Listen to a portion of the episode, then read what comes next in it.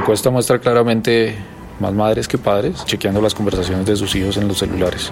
Un padre siempre está preocupado por sus hijos y una madre más, sí.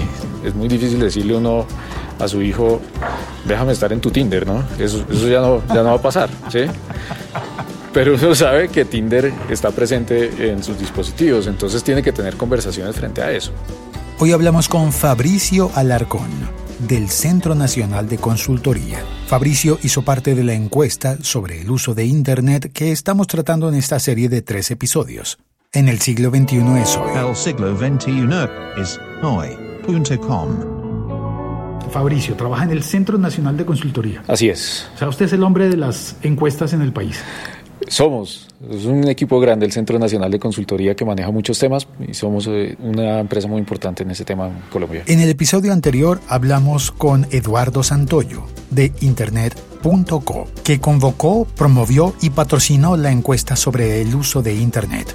Ya llevamos años promoviendo los resultados de una encuesta que hacemos para que los colombianos hablemos de cómo Internet afecta nuestra vida, cómo nosotros estamos viendo Internet y llevemos esas discusiones a nuestra familia, a nuestras casas y hagamos un uso más proactivo y ojalá positivo de Internet. Y en el siguiente episodio analizaremos un poco más los resultados con Pilar Sáenz miramos la historia hace 50 años, las que programaban eran las mujeres, porque era una tarea casi, entre comillas, secretaril, y las grandes programadoras y demás hace 50 años eran mujeres. Las que escribían los códigos eran mujeres y después lentamente fueron invisibilizadas y sacadas del campo por hombres. Y en este episodio que estás oyendo ahora tenemos a Fabricio Alarcón, del Centro Nacional de Consultoría, la compañía a cargo de realizar la encuesta. Nosotros somos un grupo como de 150 eh, profesionales y un equipo de campo muy, muy extenso. Estamos hablando hoy porque ustedes trabajaron en una encuesta para .co o en asocio con .co sobre los usos y la percepción de la Internet en Colombia, en este país. Este es un ejercicio que venimos haciendo hace cuatro años con .co. Nos unían intereses. Nosotros hemos sido una empresa que desde el 2000 estamos siguiendo como la evolución de Internet con mucho interés en Colombia, recopilando datos. Hicimos unos estudios muy bonitos en 2012 y 2013 sobre cultura digital y eso nos trajo a conversaciones nuevas. Una de esas fue con .co y por eso decidimos hacer este, esta investigación anualmente. Y esa investigación trajo unos resultados que se irán publicando poco a poco, eh, mes a mes. Los va a publicar el Centro Nacional de Consultoría. Los va a publicar punto .co.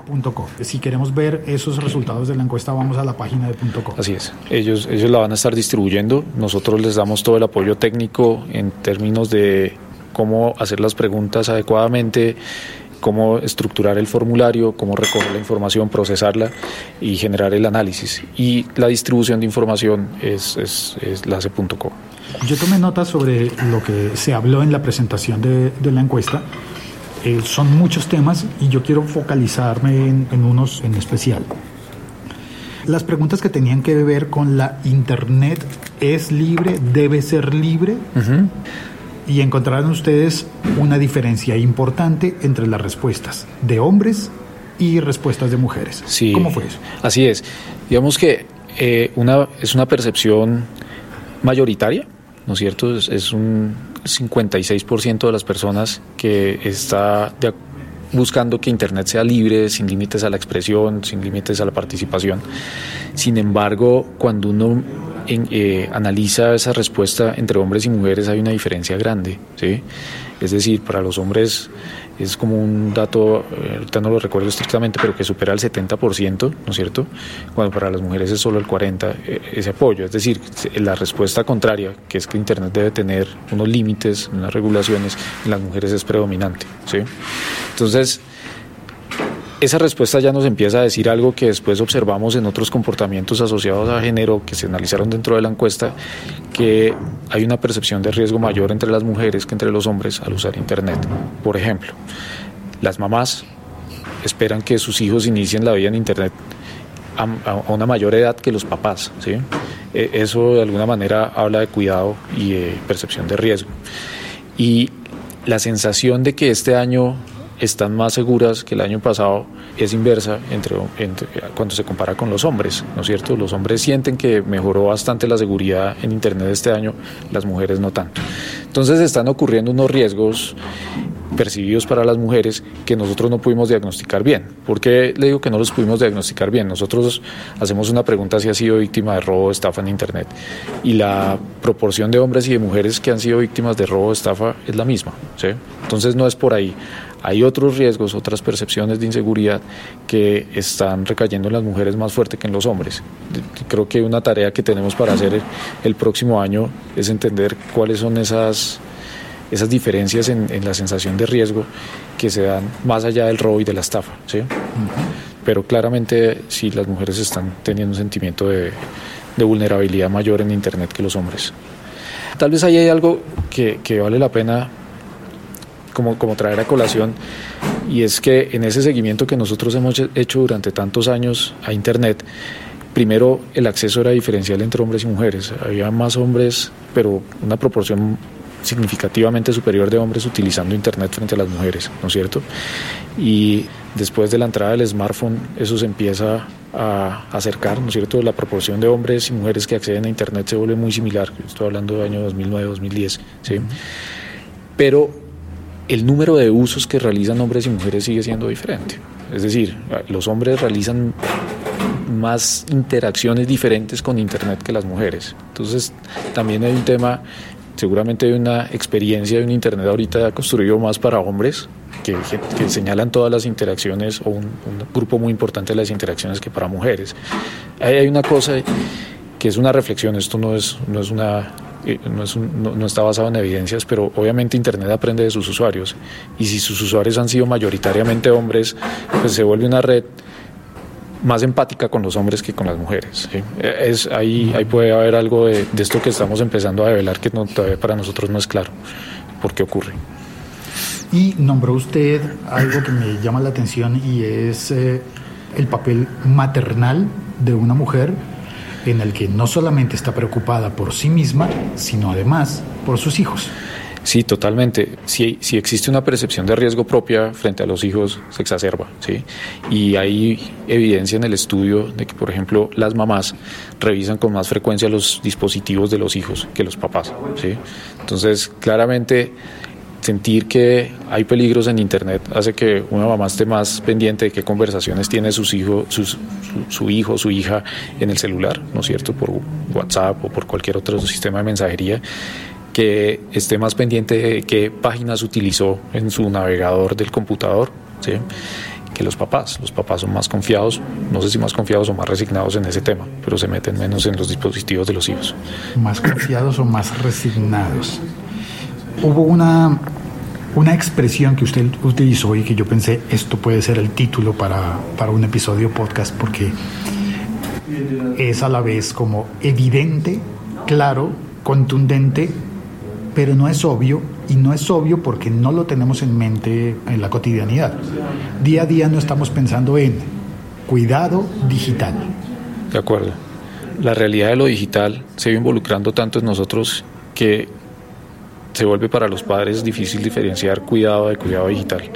Me parece que es bueno, ¿no es cierto? Que cuando uno empieza a hablar de cuidado de sus hijos, no solo piense en con quién se está viendo en el parque, sino también con quién se está viendo en la consola de videojuegos o en el chat o en internet. Y que se amplíe ese espectro de la comunidad de su hijo, no solo a, los que vemos, conocemos, que, que uno los identifica fácilmente, los clasifica, ¿no es cierto? Los, los, amigos del barrio, los amigos del colegio, los de la familia.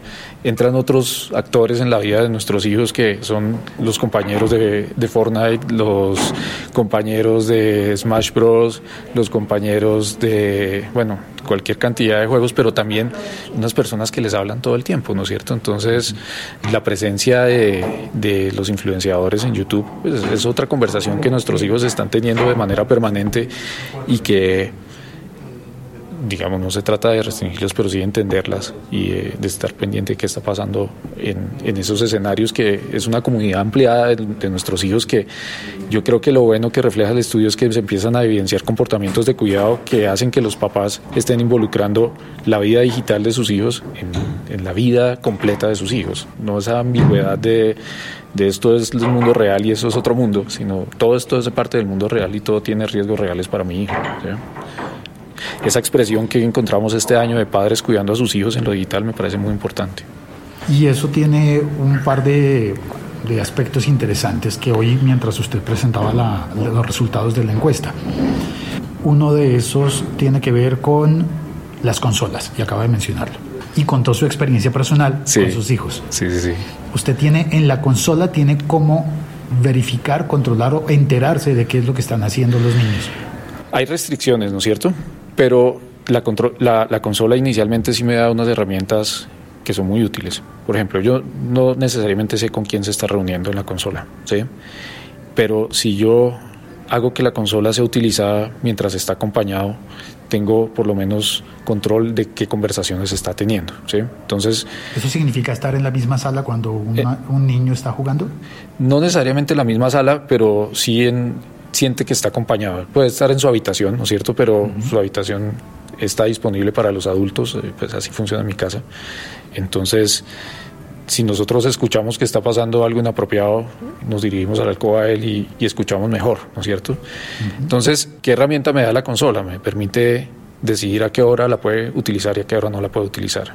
En los horarios donde él está solo, la consola está inactiva, básicamente. Por control parental. Por control parental. Porque cuando usted compra la consola y la instala, le pone unos, unos horarios con acceso solo a los padres. Exactamente, con clave para, para que yo lo regule.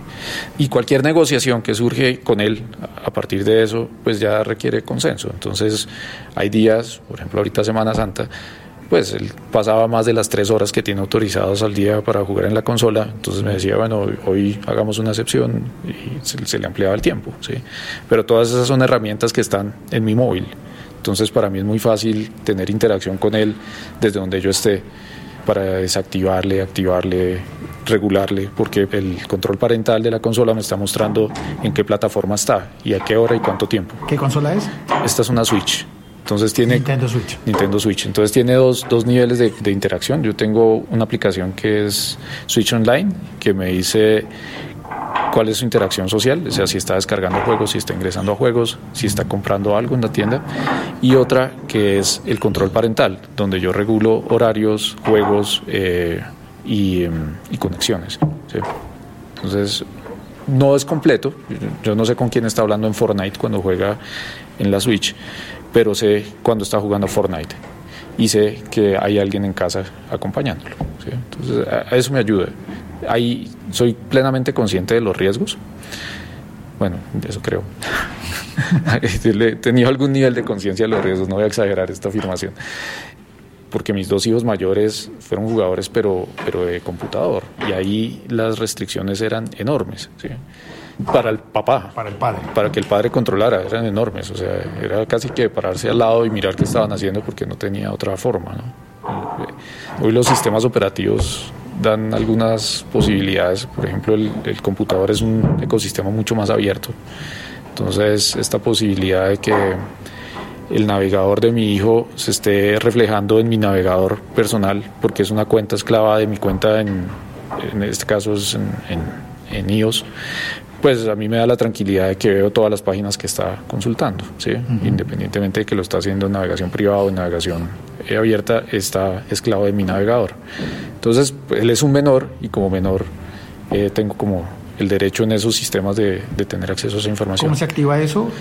Cuando creo el usuario en el celular o en el computador, en el Apple ID de él está asociado a mi Apple ID como menor de edad.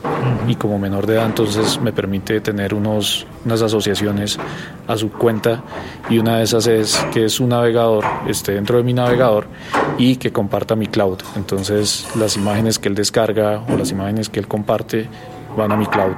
Y pues eso a mí me permite estar un poco atento de no solo con quién habla, sino sus memes y, y cosas de esas me, me, me, quedan, me quedan en mi cloud no, no, no es paranoia, digamos, yo soy muy consciente de que la, el principal cuidado es eh, enseñarles a ellos a ser autorregulados, pero muchas conversaciones ocurren cuando uno ve lo que está pasando, ¿no es cierto? Cuando uno eh, siente que el, el juego se está saliendo de contexto o que los memes están para otra edad, no para la de él. Hay conversaciones que se posibilitan cuando uno está compartiendo esa información.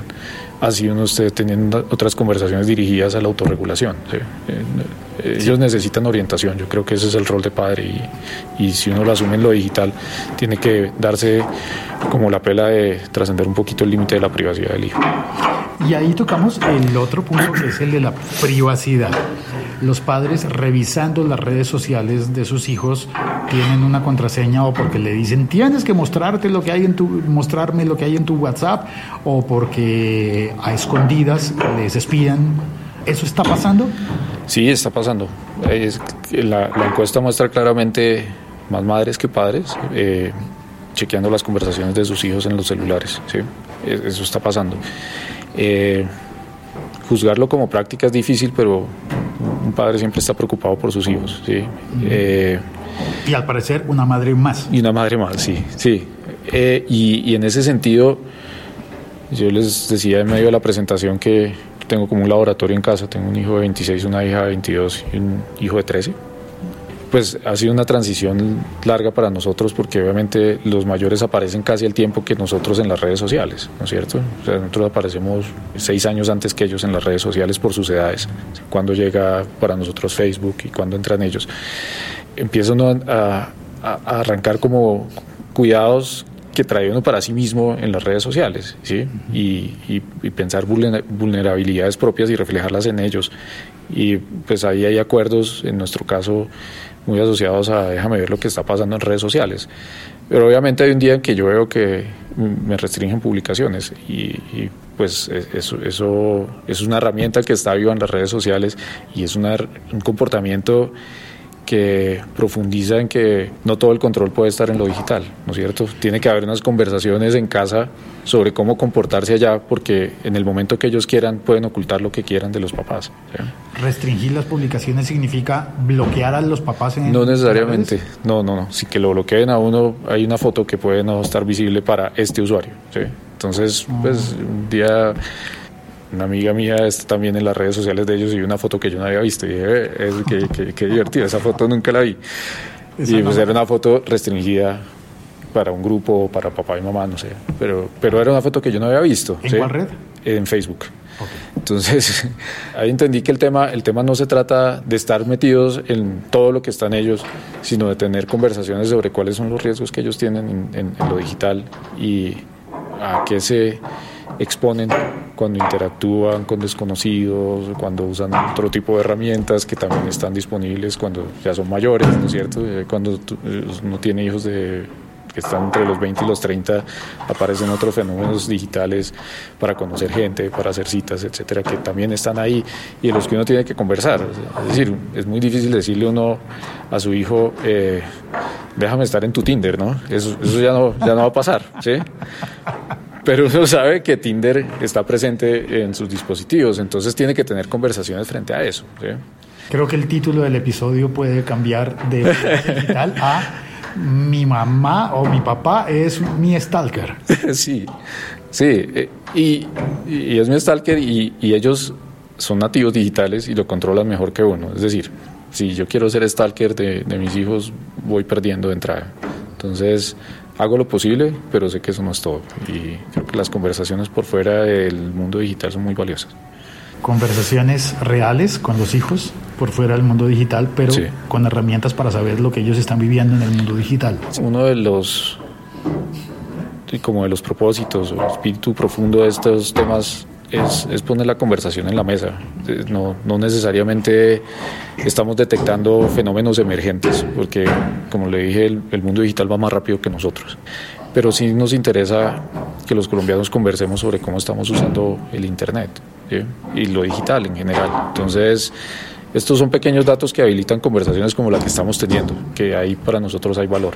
Y que probablemente los padres deberíamos estar teniendo más conversaciones de estas con los pares con otros padres y madres, pues para sincronizarnos más, porque los, los chicos, los niños, sí están conversando con, entre ellos constantemente sobre el mismo tema. Permanentemente, Mi hijo menor, que es al que le puedo todavía chequear el celular de alguna manera, tiene unos grupos de WhatsApp en donde tiene todos sus amigos del salón, otros donde tiene algunos amigos de su salón, ¿sí? que son grupos restringidos por los gustos que comparten. ¿sí? Ellos están en una comunicación mucho más empática que la que uno puede tener como padre y necesariamente lo que uno puede dejar de ver, ¿no es cierto? Está ocurriendo, seguramente están ocurriendo cosas que uno puede dejar de ver porque también, así como están las herramientas de control parental, hay herramientas que permiten que se bloqueen ciertas publicaciones, que se borren ciertos mensajes, todo eso pasa. Y pues como padres lo debemos contemplar, digamos. Y vuelvo al tema, eh, para nosotros es importante que se habiliten conversaciones sobre eh, la educación frente a lo digital que se va por fuera de lo digital. Y los colegios en eso hacen un rol. Frente a ese fenómeno empiezan a interactuar eh, comunidades interesadas en que la cosa funcione, no en acabarla. Es decir, colegios que están interesados en promover lo digital para que los niños aprendan más fácil, me parece que hacen una labor valiosa, pero son colegios que a la vez tienen que estar preocupados por los riesgos que existen en lo digital. Son, son niños y están expuestos a inquietudes o sea, no, todas las preguntas que le hacemos a la herramienta van dirigidas a lo académico. Hay preguntas de todo tipo que se le pueden hacer a la herramienta. Entonces, ¿Y la herramienta es? Internet. Sí, Internet en su manera más general. Y yo creo que los colegios han entendido que tienen también como responsabilidad de generar conversaciones entre los padres y orientaciones hacia los padres en ese territorio. Creo que son buenas. Yo he asistido a un par en el colegio de mi hijo y me parece que, es interesante que le planteen uno riesgos en las relaciones interpersonales, eh, alumno-alumno, que se dan en, en esos entornos, riesgos que se dan con otras plataformas, cosas que que de alguna manera son conversaciones que se están estructurando en otros lugares que es bueno escuchar. Y yo creo que en eso, esa sensación de, ecosistema en donde todos buscamos cuidarlo de alguna manera para que el ecosistema sea útil para todos es sano, ¿no es cierto? Llevándolo al otro extremo pasa un poco en el sistema financiero, ¿no es cierto? Si yo quiero que la persona trance en dinero digital, pues debo darle seguridad en esas plataformas. ¿sí? En la medida que yo logro tener confianza en esas plataformas, transo más. ¿sí? Entonces es, como lo mismo, habilitar la herramienta para que sea útil para los niños depende de que todos confiemos en la herramienta y entendamos nuestros riesgos y, posibilidades de intervención. Saber manejar la Internet no solamente para nosotros, sino para los que dependen de nosotros. De acuerdo. Y encontrar el beneficio que ofrece como herramienta transformadora. ¿sí? Algo que a nosotros como compañía nos ha interesado mucho estudiar lo digital es que encontramos que, que, es una herramienta que transforma vidas, es decir, cosas pequeñas, ¿no es cierto?, como dejar de tomar un bus para ir a pagar el impuesto, son transformadoras. ¿sí? Eh, Dejar de movilizarse para, para ir a pagar una cuenta. Para ir a pagar una cuenta porque lo hice por internet, transforma vidas. ¿sí? Y hay otros niveles de transformación más profundos en, el activismo social, que se vuelca a lo digital, o en la transacción, ¿no es cierto? Transacción no es solo eh, los grandes unicornios de Latinoamérica. Eh, convirtiéndose en grandes plataformas de comercio, sino mucha gente vendiendo pequeños negocios en redes sociales, ¿no es cierto? Y eso es transformador, eso es transformador. Son cosas valiosas de esta tecnología que, que, cambian la vida, que de alguna manera hacen pequeñas transformaciones en la sociedad que yo creo que todos debemos buscar que, que se habiliten, ¿no es cierto? Y, y, ese es nuestro interés en mantener esta conversación viva con el ejercicio que hacemos con Punto .co y con el ejercicio que hacemos en nuestro proyecto de apropiación digital. Fabricio, en su vida personal, cambia algo después de lo que vio en la encuesta? Claro, soy mucho más respetuoso del rol de mi esposa, por ejemplo, en términos de, su intención de mirar las cuentas de mi hijo. Yo, yo, me retiro un poco y la dejo que lo haga, pero no había visto que es una forma de cuidado muy valiosa. Verla ya expresada en muchas mujeres que contestaron esta encuesta diciendo yo lo hago, yo lo hago, y ver que las mujeres sienten que hay riesgos que nosotros no percibimos como hombres, me parece que hace aún más valioso que ella esté en ese rol, por ejemplo. Eso me, casi que llego a, a decir que bueno que lo hagas, ¿sí? Yo creo que eh, como investigador de este mundo digital desde, desde muy temprano, el, el, tema sí, sí, me ha generado varias transformaciones. digamos, la noción de, de ser un apropiador temprano de, ciertas tecnologías. Eh, Sí, eso me parece, me parece valioso porque como early adopter sabe uno que tiene riesgos desconocidos, ¿no es cierto? Y a veces uno decide dar ese paso porque encuentra que la tecnología merece como, un, apoyo de ecosistema, ¿no es cierto? Esto, esto de colaborativo va más allá de, de tú pones el carro, yo pongo la plataforma, va a un, ecosistema donde el conocimiento se, se comparte. ¿Eso era una alusión directa a Uber? Sí, sí, y todas las que se desprendieron de ahí, eh, porque se, han apropiado mucho del tema del término colaborativo, ¿no es cierto? Pero siento que hay colaboraciones más profundas. Nosotros, por ejemplo, en un estudio con líderes y lideresas rurales encontramos que WhatsApp se volvió una herramienta de comunicación muy valiosa para ellos, ¿sí? Muy valiosa. O sea, el, el tema de recorrer cinco kilómetros de una vereda a otra y tener una comunicación inmediata transforma la vida de ellos y transforma la forma de generar, en el peor de los casos, alertas, ¿no es cierto? En el mejor de los casos, colaboraciones. Entonces, la tecnología sí tiene ese rol transformador y nosotros lo que queremos buscar es evidenciar dónde ese rol transformador está dejando de cumplir otro rol que tiene la tecnología, que es hacer más equitativa la sociedad, ¿no es cierto? La otra investigación que nosotros corremos, que se llama apropiación digital, muestra fenómenos como, como, que en las grandes ciudades olvidamos, ¿no es cierto? Nosotros acá nos sentimos todos digitales, todos podemos pedir nuestro almuerzo, nuestro transporte, nos montamos en una patineta, todo eso nos parece a nosotros que, que hace parte de nuestra cotidianidad. Y lo cierto es que cuando uno va a las áreas rurales o a las pequeñas ciudades de Colombia, las desigualdades digitales son inmensas. Hay todavía muchos usuarios que utilizan solo la comunicación y el entretenimiento en, las, en, Internet, pero no le hacen preguntas a la herramienta que transforma su vida, ni, ni lo ven como una oportunidad de reducir sus gastos o generar ingresos, ¿no es cierto? Eso no pasa en, el área rural de Colombia, eso está pasando en Bogotá, y nosotros nos olvidamos un poco de ese país, y que eso genera más desigualdades, es decir, un usuario bogotano de Internet puede tener no sé, 60 interacciones por una de un usuario rural de Internet. Entonces, en general, el, tema de, estar en comunidades más proclives al uso de la herramienta intensifica el uso, ¿sí? y, pues es algo que no está irradiándose a todo Colombia. Y debe pasar así en los demás países, por lo menos de, de América Latina. Nosotros nos imaginamos que sí, Sentimos que el tema de la, del peso de, lo rural sí tiene una correlación con el tema de, la conectividad neta que tiene un país. ¿sí? Países con más población rural tienen un avance en la conectividad más lento. ¿sí? Creemos que pasa, pero lo hemos estudiado en Colombia, digamos, podemos dar fe de Colombia y sabemos que en Colombia la desigualdad digital en lo rural es, es tremenda, ¿no es cierto?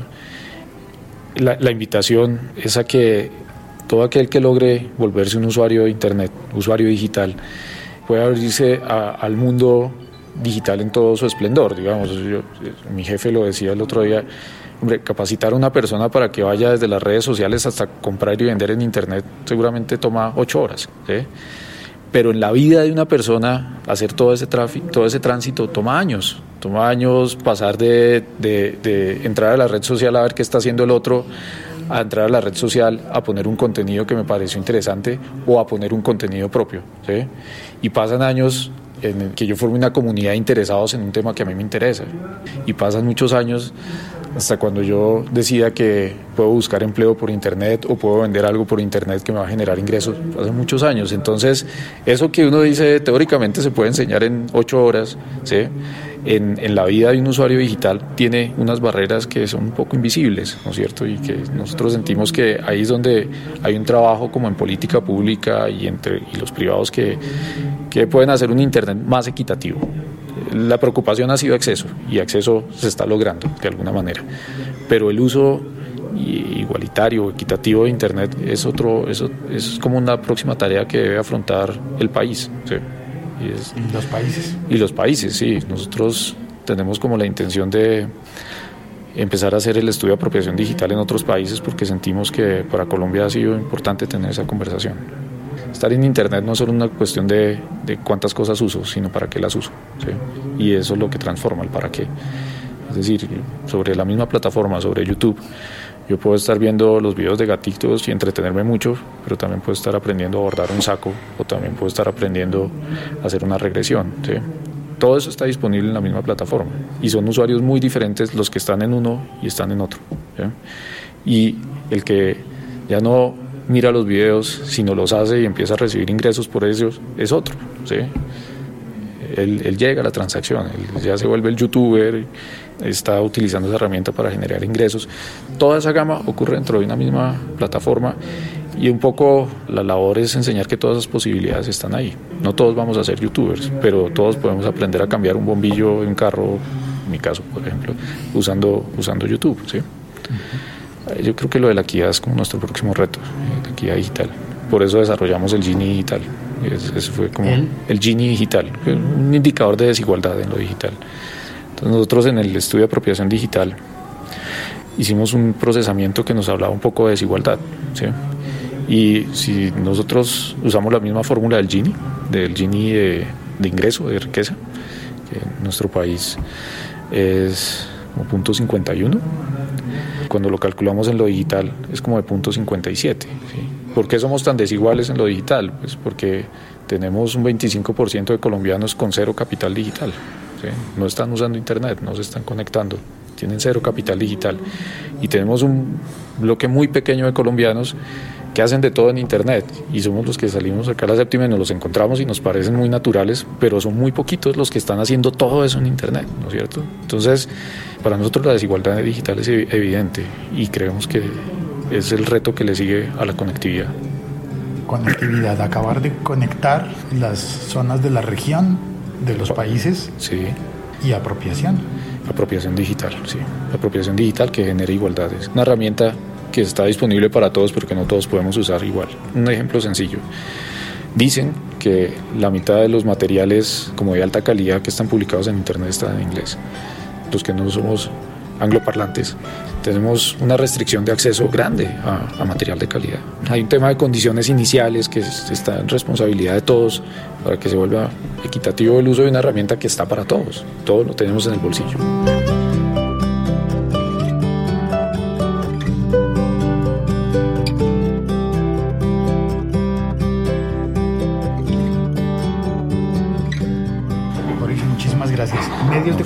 Si alguien quiere continuar la conversación. Vale, muy importante. Nosotros tenemos un usuario en Twitter que se llama CNC Social, arroba CNC Social. Tenemos eh, nuestra página web, Centro Nacional de Consultoría.com. Somos una empresa a la que le gusta conversar sobre estos temas. O sea, quien quiera hablar con nosotros de cómo estamos los colombianos en lo digital, para nosotros siempre va a ser un placer. Mi correo eh, empresarial es falarcon arroba cnccol.com. Les quedan dos letras C pegadas. Dominio un poco difícil. Falarcon, F de Fabricio, Fabricio. A, Alarcón, arroba CNC, de Centro Nacional de Consultoría, col, las tres primeras letras de Colombia.com. Entonces les quedan dos letras C pegadas. Ese es mi correo. Punto .com. Punto .com, sí, así es. Félix, muchas gracias. Esta serie de tres episodios todavía tiene uno más, en el que continuaremos hablando del uso que le damos a Internet. En ese próximo episodio escucharemos a Pilar Sáenz. Miramos la historia hace 50 años, las que programaban eran las mujeres, porque era una tarea casi, entre comillas, secretaril. Así que, si no lo has hecho antes, suscríbete a El siglo XXI es hoy. Soy Félix y puedes encontrarme en todas las redes sociales como arroba locutorco. Gracias por escuchar y por compartir este podcast.